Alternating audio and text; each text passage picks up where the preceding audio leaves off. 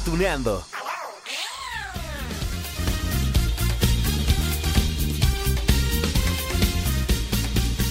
Hola amigos de Cartuneando, ay, ¿cómo les va? A ver qué tanto han recordado de, de, sus años mozos, de la infancia, con todos estos capítulos y los anteriores de este podcast. Miren, la verdad es que yo, yo sí me emociono cada vez que les preparo un capítulo nuevo para volar al pasado, ay, y echar un vistazo a las series de animación que literalmente marcaron nuestras vidas.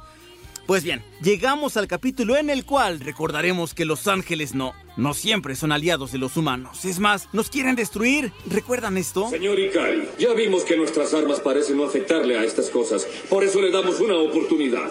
¿Estás seguro de que puede vencerlas? Es por eso que existe Nerf, señor. Espero que tenga razón. El blanco continúa estático. Por supuesto, hablamos de Neon Genesis Evangelion o Evangelion, como le quieran decir. Ay, la serie que causó polémica por incluir simbolismos, miren, simbolismos religiosos, tanto católicos como judíos. Y también hay temas como, como la clonación, ¿se acuerdan? El inminente fin del mundo. Además, bueno, los protagonistas no eran precisamente los personajes ah, más virtuosos o, o carismáticos. Escuchemos. Las fuerzas de la ONU se agotaron. ¿Qué piensa hacer, señor? Activar la unidad 1. Activarla. Pero no tenemos piloto, señor. No por ahora. Dime, Misato, ¿iremos a ver a mi padre? Mm, por supuesto. Veamos, esta serie no, no es como muchas otras de las que hemos hablado aquí en Cartuneando. Ya saben que se alargan cientos y cientos y cientos de capítulos. A ver, como, como Dragon Ball, como Naruto. Y es que la serie original, ¿sí? La que fue estrenada el 4 de octubre de 1995, allá en la televisión japonesa, bueno, consta únicamente de 26 episodios. Sí, lo suficientes para entender que Evangelion se convertiría en una producción que sigue sorprendiendo casi 25 años después. El intruso no identificado se dirige hacia nosotros. Tenemos su imagen, la enviaremos al sistema central. Ya pasaron 15 años. Sí, ahora estamos seguros. Los ángeles volvieron. La historia que nos cuenta Neon Genesis Evangelion, sí, es compleja. A ver, ¿se acuerdan? ¿Se acuerdan en qué año arranca la historia? Bueno, era el año 2015. Sí, ya lo pasamos hace cuatro añitos. Pero en aquel entonces ya habían pasado tres lustros de ese primer y desastroso contacto con unos misteriosos seres, conocidos después como Los Ángeles. Sí, resultó un cataclismo a escala mundial ese, ese segundo impacto. Eso redujo a la mitad la población humana en la Tierra y claro, alguien debía detener la amenaza de un nuevo encuentro con Los Ángeles y así surgió la organización paramilitar NERV, ¿se acuerdan ustedes? Sí, es la misma organización que diseñó unos robots humanoides o mechas que eran piloteados por adolescentes conocidos como los niños, los elegidos, Children. Shinji Ikari, tú serás el piloto. ¿Qué? Rei Ayanami tardó siete meses en sincronizarse con su Eva. Es imposible que lo haga. Acaba de llegar aquí. Solo debe sentarse en la cápsula y listo. No esperamos más que eso. Nuestra prioridad es vencer a ese monstruo. Ay, estos niños, los Children, qué internacionales, ¿eh? Son los personajes elegidos por el Instituto Marduk para pilotear las unidades Evangelion, como escuchamos, también conocidos como Evas. Bueno, ellos eran robots gigantes, ya lo escuchamos, con armas destructivas diseñadas, sí, para eliminar a esos ángeles que amenazan a los humanos que sobrevivieron al segundo impacto. De acuerdo al orden de la elección, las personas son denominadas First, Second, Third, Fourth, bueno, y así, ¿no? Ya, ya saben toda la numeración. Lo único común en todos ellos es que son hombres y mujeres muy, muy jóvenes, adolescentes, que bueno, no tienen mamá, nacieron después del segundo impacto. Los candidatos a ser children, estos niños, pues están agrupados en la clase 2A de la secundaria de Tokio 3. ¡Ay! ¡Un rostro enorme! Es un robot, ¿cierto? Es la máquina de combate más mortal que existe. La forma de vida sintética llamada Evangelion Unidad 1 fue construida en secreto. La última esperanza de la humanidad. Ay, ya ven, ya ven, sí, por supuesto, la trama es compleja. Entenderla en tan solo 26 capítulos, bueno, exigía la mayor atención posible, por supuesto. Que bueno, este anime no, no era para el público infantil. Miren, entender la psicología de Shinji, de Rei, Asuka, los primeros niños elegidos, ¿se acuerdan ustedes? De Misato, Ritsuko, Gendo también. Bueno, eso era otro nivel, ¿eh? Por supuesto, a todo lo que se había visto antes en la animación japonesa. Inclusive si ustedes echan un vistazo hacia atrás en Cartuneando, pues se darán cuenta que no habíamos hablado de algo tan complejo como Evangelion. Bueno, a ver, Rei, que fue la primera elegida, era una chica callada, no sonreía, vaya, no tenía expresiones, parecía que, que no tenía sentimientos. Y eso lo entendemos en el capítulo ¿Saben ustedes cuál? En el que muere. Sí, pero después la volvemos a ver porque, porque resulta que Rey es un clon basado en la mamá de Shinji. Hay una emergencia, Shinji. Me reportaré primero. Hola, Rey. Estoy aquí para informarte del itinerario de la operación Yashima que comenzará a las cero horas. ¿Rey? Sí, Inténtalo. sí. Ah, y ahora veamos el caso de la Second Child, la segunda niña, Asuka Langley. ¿Se acuerdan? Esa chica rebelde, la odiosa del grupo de los elegidos. Asuka es de origen japonés, pero también alemán, estadounidense también. Es la, la piloto de la unidad EVA 02, la pelirroja, si se acuerdan ustedes, ¿no? Y sí, aunque tiene un carácter que, que no a todo mundo le gusta, bueno, al final es aguerrida y es necesaria para la lucha contra los ángeles. ¿Se acuerdan ustedes cuando se tuvo que sincronizar con Shinji? Ah, qué capítulo aquel. No tienes que agradecerlo. Es el deber de las élites proteger a las masas ignorantes. Además, yo no soy fan de las cenas. Es cansado fingir que te diviertes cuando no es así. Deberías decirme, capitán. Y miren amigos de Cartuneando, a Shinji se los dejé al final, bueno, de este repaso de los elegidos, porque les tengo una sorpresa, amigos de Cartuneando. Al ratito, ya en unos minutitos más, tendremos una entrevista con Víctor Ugarte, ¿sí? Él prestó su voz para el doblaje en español, pero bueno, Shinji, Shinji es más bien tímido, sobrevive, ¿sí? No podemos decir que viva alegre, sobrevive con los sentimientos que le dejaron, por un lado la muerte de su madre, pero por el otro también el abandono de su padre, que por cierto, es Gendo. Hace rato lo estábamos escuchando, el creador de estas unidades EVA, los Evangelion, los robots gigantes, los mechas. Imagínense, después de 10 años de abandono, su papá lo vuelve a buscar, ¿sí? Pero únicamente para obligarlo a subir a uno de estos robots gigantes para arriesgar su vida en el campo de batalla. Ni siquiera, ni siquiera le dejó tiempo para elegir si quería o no. Shinji lo tuvo que tomar así. Aguarde un instante. ¿Acaso piensan usar la unidad 1? No tenemos opción. Espere, Rey no puede hacerlo, ¿lo olvida? No el piloto, doctora. ¡Padre! ¡Soy yo! ¡El piloto del Evangelio Unidad 1! ¡Soy Shinji Ikari! Guay, oigan amigos, hemos mencionado en este capítulo que los ángeles, pues sí, son los villanos por lo menos de esta historia. Esos seres que buscan destruir la humanidad, pues bien, cada ángel, son 17 por cierto, tiene un nombre judeo-cristiano, comenzando por Adán y Lilith. Además, bueno, está Sashiel, está Ramiel, Matariel, Leiliel y bueno, no, no todos son iguales, algunos son gigantes, ¿se acuerdan ustedes esas batallas feroces? Pero otros son microscópicos, se metían adentro de los cuerpos de los Evas, por ejemplo. Por supuesto, las batallas contra ellos eran feroces. Ya lo recordábamos hace rato, Rey, Rey muere en una pelea mientras que Touji, el cuarto elegido, termina sin una pierna y sin un brazo porque justamente el primer día que iba a pilotear una unidad, la EVA 03, bueno, el ángel Bardiel entra en acción, posee este robot y aquello, aquello termina en una catástrofe. ¿Yo? La primera vez que te vi, solo pensé que definitivamente eras un tonto. No parecías capaz de hacer nada en absoluto por los demás. Creo que eras tan reservado que no pude ver la verdad. Por supuesto, amigos de Cartuneando, el creador del manga y del anime de Evangelion, Evangelion, ya les comentaba hace rato, como ustedes gusten decirle, bueno, este hombre se llama Hideaki Anno, bueno, presentó una serie violenta que lo mismo tenía sangre, vísceras, destrucción, y bueno, ya se los comentaba hace rato, a muchos religiosos no, no les encantó que fueran incluidos nombres de ángeles y personajes bíblicos o, o de la literatura para contar este anime, además de los nombres de Adán, Eva, Lilith, está también la lanza de Longinus. ¿Se acuerdan ustedes? Esa lanza, sí, hace referencia al arma utilizada por un soldado romano para atravesar el costado de Jesús y constatar su muerte en la cruz. Pero entonces, ¿los demás no me odian? ¿Acaso eres un tonto? Está en tu imaginación. Te convenciste de que así es y estás desesperado. Quien se odia en verdad, Shinji, jamás puede amar. Soy un egoísta, cobarde, débil.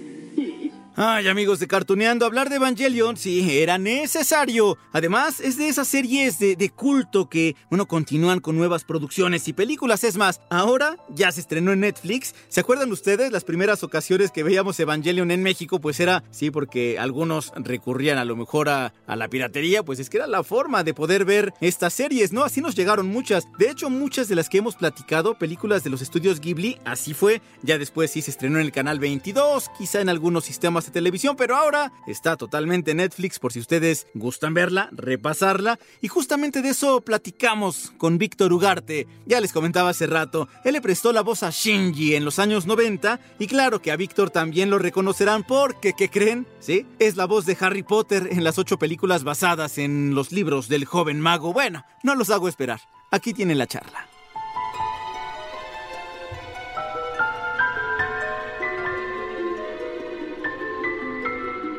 Bien, amigos de Cartoneando, pues estamos ahora con Víctor Ugarte, yo se los prometí. Hablar de Evangelion era necesario para Cartoneando, así que, bueno, primero que nada saludamos con muchísimo gusto a Víctor. ¿Cómo estás, Víctor? Hola, hola, muy bien, muy bien, muy bien, muy contento. Pues ya ya listo para hablar de, del doblaje, del anime y de, y de todo esto, ¿no? Te he de confesar que yo en alguna ocasión te vi en la Friki Plaza. Había un evento de, obviamente, de animación japonesa, pero había muchísimos fanáticos también con sus varitas mágicas, con sus capas de Howard. Realmente eres una persona muy conocida y muy querida en el medio. Muchas gracias, muchas gracias. Pues fíjate que todo es una consecuencia de, de algo, ¿no? Nosotros cuando empezamos a hacer doblaje hace 30 años, ¿no? Yo, cuando empecé a hacer doblaje en esto, jamás me imaginé que esto pudiera trascender de esta manera, ¿no? Yo le echaba muchas ganas a mi trabajo y me divertía, ¿no? Me divertía mucho, creo que esa es, esa es la palabra clave para tratar de amar y respetar muchas cosas, ¿no? Era, me divertía, para mí era un juego y empecé jugando y mira, lo que dices, pasado el tiempo, pues nos convertimos en referentes de algo, ¿no? En este caso de, de la diversión en, en cómics, de la diversión en, en la pantalla, es algo muy, muy gratificante. Eh, Víctor, cuéntanos, en estas eh, ya más de tres décadas, ¿qué tanto has hecho y cuáles son los personajes que, bueno, son seguramente los más reconocidos que tiene? Sí, hay algunos muy reconocidos. A veces me han dado ganas de meterme, de sentarme un par de horas con un café y ponerme a, a escudriñar entre las cosas, porque seguramente tenemos a los más conocidos y a los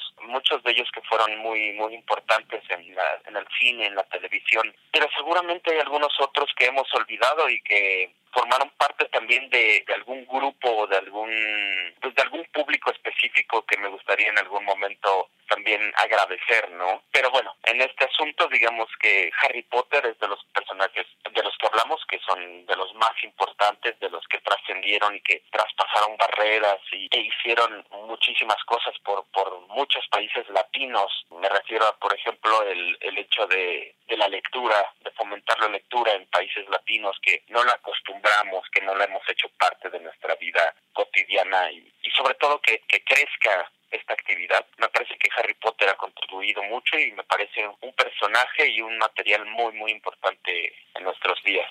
Y aparte, justamente con Harry Potter ya comentabas ahorita una de las situaciones relevantes que es justamente poner a leer a muchísimos niños, jóvenes, adultos. Me acuerdo cuando sacaban los libros y hacían presentaciones en el péndulo o en diferentes librerías. Eh, había personas que me decían, es que yo lo leo en dos noches, ¿no? Y eso ya era mucho. Pero eh, tienes justamente esa, esa responsabilidad, digamos, en cuanto al personaje. Muchas veces hay algunos fanáticos que les gusta cargar esa responsabilidad, esa magia también, decirlo así, a ustedes que prestan la voz y se acercan a ustedes a agradecerles también, ¿no? Sí, sí, sí te comentaba que es gratificante realmente que nos cuelguen esos milagritos. Realmente, como te explico, nuestra tarea principal es ponerle la voz lo más respetuosa posible, lo mejor posible, lo más artístico posible. Posteriormente ya cuando hablamos de estos proyectos, pues tal vez es meterle ahí sí un poquito más es la esencia de cada uno de nosotros, ¿no? Como te comentaba, a mí me parece que la lectura ha sido importante y cada vez que tengo oportunidad de hablar de Harry Potter y la onda de darle algún consejo a los jóvenes, pues es esa justamente, ¿no? Que nos que nos adentremos en la lectura, que si ya se acabaron las películas y nos sentimos tristes por ello, bueno, tenemos un material maravilloso que es la lectura, los libros, pues trato de entrar por ahí y pues es padre, como dices, que, que nos cuelguen esos milagritos, que nos, nos hagan sentir parte pues de fomentar algo como esto, ¿no? Como la lectura. Lo mismo ocurre en, con el manga, ¿no? Muy similar.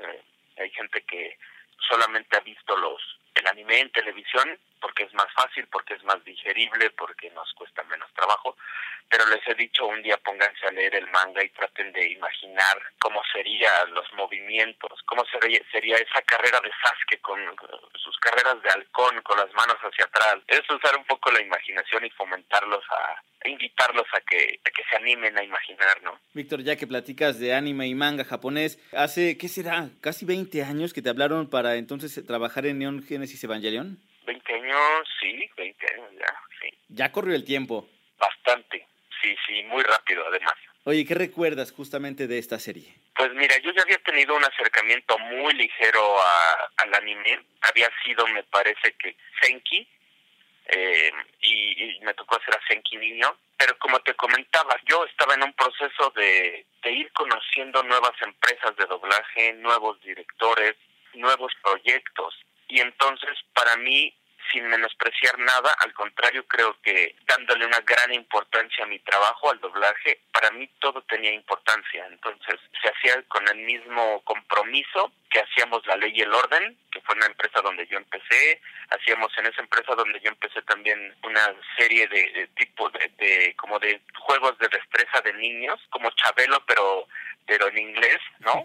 Este, en Norteamérica muchas, muchas series así. Y de repente salgo a nuevas empresas y me encuentro con material como Senki. Entonces empiezo a hacer a Senki y yo dije, wow, es, es caricatura, ¿no? Para mí era caricatura padre, divertida, un poquito más, más intensa. Era lo que sí notaba, que era un material un poco más intenso.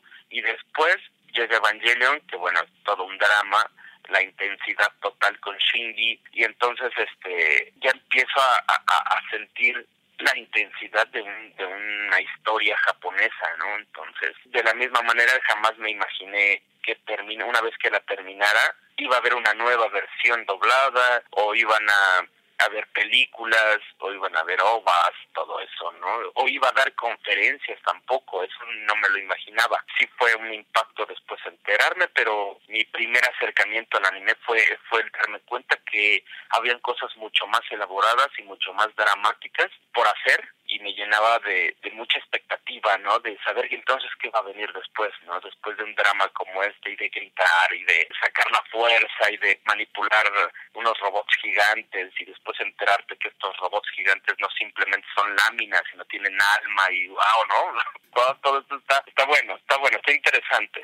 Eh, Víctor, Muy interesante. Justo cuentas de, de, de Evangelion y la verdad es que es interesante hablar porque, por ejemplo, he hablado con colegas tuyos, no sé, Mario Castañeda, que trabajó por cientos de capítulos, por ejemplo, en, Dragon Ball, ¿no? O con Isabel Martiñón, que también ha hecho mucho de Naruto. Series muy largas, pero en el caso de Evangelion, como bien comentabas, eh, sí hubo, hay, hay ovas, hay películas, hay eh, nuevas versiones, pero lo inicial fueron 26 capítulos que se convirtieron prácticamente en un anime de culto. ¿A qué se le deberá todo esto? Sí, efectivamente fueron 26, 26 capítulos y a mí me parecía que era como Don Gato, que era larguísima y pues así me pasó con Evangelion, ¿no? Creo que es el, el alto contenido psicológico que tiene esta serie, ¿no? Un alto contenido tanto teológico como psicológico. Me parece que es lo que hizo que se volviera una serie de culto y que la gente, la, los chicos conocedores la acogieran también, la pues la trataran de entender, porque es una serie complicada, no es tan sencilla. Te decía esta parte tan psicológica que trae, como que la mitad, la mitad de la serie o una parte de la serie es acciones, batallas, muchas cosas, y la otra parte es muy psicológica. Como que esta parte hizo ver, hizo ver a los fans que no iba a ser una, un, un producto o un anime que se iba a olvidar pronto con el siguiente que viniera, ¿no? No, eso hizo que se arraigara mucho en, en, la cultura de la gente que está acostumbrada a leer el, mangas o, o, ver anime. Yo creo que eso hizo que se agarrara muy bien de esto, ¿no? Un, un anime que que trae más trasfondo del que creemos y estoy seguro que lo podemos ver una y otra vez y vamos a ir encontrando cosas nuevas, ¿no? Y aparte también los elementos religiosos del judaísmo, del cristianismo, llamarle ángeles a quienes querían destruir el mundo, o sea, realmente es una serie que rompió paradigmas. Me acuerdo que en aquel entonces cuando se transmitía en México se hablaba mucho de que si la iglesia alzaba la voz en contra de estas eh, producciones animadas, o sea, realmente sí hay series que marcan o que tienen un parteaguas, un antes y un después. Y creo que Evangelion justo que quedó quedó para quedarse en el recuerdo. Y por eso vemos ahora todavía en este 2019 pues producciones nuevas, anuncios al respecto de se siguen vendiendo todos los productos, ¿no? Y seguramente a ti te reconocen todavía mucho por la voz de Shinji. Sí, sí, sí, efectivamente. Sí, a mí me asombró justo eso que dices, que uno acostumbrado a, escuchar que los ángeles te protegían, te cuidaban y en este caso había que destruirlos porque eran los que querían destruir a la humanidad. Este también fue un golpe, fue, fue como, ah, o sea, se puede mover las líneas de conocimiento, del conocimiento previo, ¿no? Se puede mover, se puede, en este tipo de, de material, decía qué interesante, ¿no? Sí, fue, fue tremendo. Y bueno, el hecho de que, de haber hecho la voz y de que me identificaran al inicio, porque fueron de las primeras pláticas que fui a dar acerca de Evangelion, que sinceramente yo sabía muy poco, como te decía al inicio, era un proyecto más, sin demeritarlo, era lo quería mucho, lo hice con mi mayor esfuerzo, lo dirigió Enrique Cervantes y lo disfruté mucho, pero una vez que se terminó el último episodio, ah, gracias, nos vemos, hasta la próxima, hasta nuestro próximo proyecto. Fue tiempo después que me enteré de todo esto que traía, porque al final, eh, no sé si tú lo sepas, pero no sabemos todo el contenido del, de lo que estamos doblando al irlo doblando. Nosotros nada más vemos con las personas que interactuamos, con Misato en este caso, que había mucha interacción, con Asuka. Me sabía la historia de ambos, pero la historia alrededor de ellos no me la sabía. Fue tiempo después que me fui enterando y decía, esto trae un contenido tremendo, muy interesante, ¿no? Y bueno, el relacionarme con Evangelion es realmente grato, poder echarme algunas charlas, he charlado con algunos chicos que, híjole, ¿no? La han estudiado bastante bien y, y sinceramente sí es como la álgebra, es como para sentarte un ratito a, a tratar de resolver algunas ecuaciones, ¿no? Así es esta, esta serie, sería muy bueno. Creo que vale la pena de repente sentarse a empezar a, a, a sacar el trinomio cuadrado perfecto de esta serie para saber qué onda, porque está, está bueno, está buenísimo. Y Víctor, por último, eh, acabas de tocar también un punto que se me hace que es también de los comunes denominadores con colegas tuyos con los que he platicado cuando hicieron animación japonesa. Eh, Saint Seiya o hicieron, por ejemplo, también Caballeros del Zodiaco, Sailor Moon, jamás imaginaron el alcance hace 20 años, 25, y que hoy en este 2019 sean de, de, de las series todavía que, que marcaron muchísimo, sí, a muchísimas personas, pero creo que no se había visto ese alcance. ¿Tú cómo podrías definir el alcance que tiene la animación japonesa?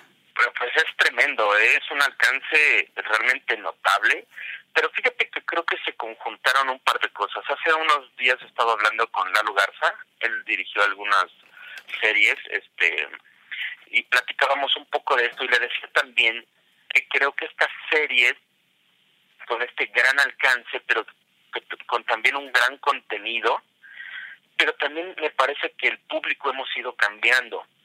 También eso, porque le decía, Dragon Ball es una serie que ha trascendido y que se ha quedado y se quedará para la eternidad, ¿no? Y me parece que eh, eh, Caballeros del Zodiaco, Sailor Moon, este, y le decía yo que me parece que Naruto, obviamente este Evangelion, pero que Naruto alcanzó todavía una parte de este público que posiblemente éramos un poquito más ¿cómo llamarlo? Eh, lo que pasa es que creo que ahora hay más distractores. Okay. Entonces, si bien apenas va saliendo una nueva serie y la estás viendo, ya salió otra nueva o resulta que por internet ya encontraste otra y entonces ya no le diste seguimiento a, a lo primero que fuiste viendo, ¿no? Antes no, antes íbamos viendo conforme nos lo iban presentando también. Hay que esperar un capítulo a la semana o al día. Sí, entonces le dabas esa importancia, ¿no? Le dabas como ese ese ese, ese rollo de que era tu tesoro lo cuidabas, lo amabas, lo disfrutabas cada vez que salía y lo hacías parte tuya. Entonces creo que de esa manera el anime y esto, pues, sobre todo de esta época, pues ha tenido alcances alcances inimaginables, ¿no? Muy a diferencia de lo que está ocurriendo ahora. No sé, siento que salen episodios, por ejemplo, One Punch Man es una serie que a mí la he visto poco, me han hablado mucho de ella y pensé que al salir iba a ser una explosión de emociones y de todo y bueno, me parece que no ha sido así. No sé si me equivoco y no estoy tan inmerso en el mundo, pero como que salen y desaparecen. Llega una nueva y desaparece la anterior totalmente y otra nueva y desaparece la anterior. Cosa que no ha sucedido con Dragon Ball, con Caballeros del Zodíaco y con esto. Entonces, pues efectivamente ha estado aumentando, sigue trascendiendo las barreras toda la cultura japonesa y me da gusto porque a mí me gusta no soy un fanático, ¿no? sobre todo por, por la cantidad de trabajo que tenemos ahorita, no nos podemos asentar a hacer álgebra con ellos, como te decía, con, con Evangelion no me da tiempo, pero sí en la medida de lo posible me compro un manga y, lo voy leyendo. Este, de hecho tengo de tareas, este, estoy leyendo Evangelion en el manga para ver qué, qué, diferencia encuentro, ¿no? Que, o, más bien, qué nuevas cosas le encuentro al, al manga. Entonces, pues sí, barreras inimaginables se han, se han, se han traspasado y me parece que seguirá, ¿no? Porque la gente está muy contenta con este material, está muy contenta aprendiendo cosas nuevas, porque tenemos bien sabido la cultura japonesa es una cultura muy ordenada, que planifica, que el honor y que la palabra y que todo eso sigue siguen teniendo mucha importancia para ellos y sería algo bueno que nosotros eh, siguieran, retomáramos, porque aquí también lo había, aquí también había ese tipo de pensamiento pues nos vamos también nosotros con esa tarea a, leer el manga también, porque vaya que se, se, descubren siempre situaciones nuevas cuando uno compara. Víctor, pues muchísimas gracias, de verdad, y te mando un abrazo a nombre de todos quienes hacemos cartuneando. Te agradezco mucho y un saludo a todo tu auditorio. Estuve leyendo, eh, oyendo, escuchando los podcasts, están muy buenos ahí con algunos compañeros. Un saludo a todos, a la gente que hace posible el doblaje, desde ingenieros, productores, empresas, casas, casas productoras, actores, este, todos nuestros amigos que hacen el aseo, todos, todos un saludo y sobre todo a ustedes, ¿no? Que le dan un tiempo a este a esta maravillosa profesión, a ustedes eh, como entrevistadores o como comunicólogos o como podcasteros, o, pero ustedes también por darnos espacio y, pues a la banda Otaku que siempre está presente en los eventos y todo eso, un, un agradecimiento muy grande. Bien, Víctor, te mando un abrazo. Igualmente, hasta pronto. Hasta pronto.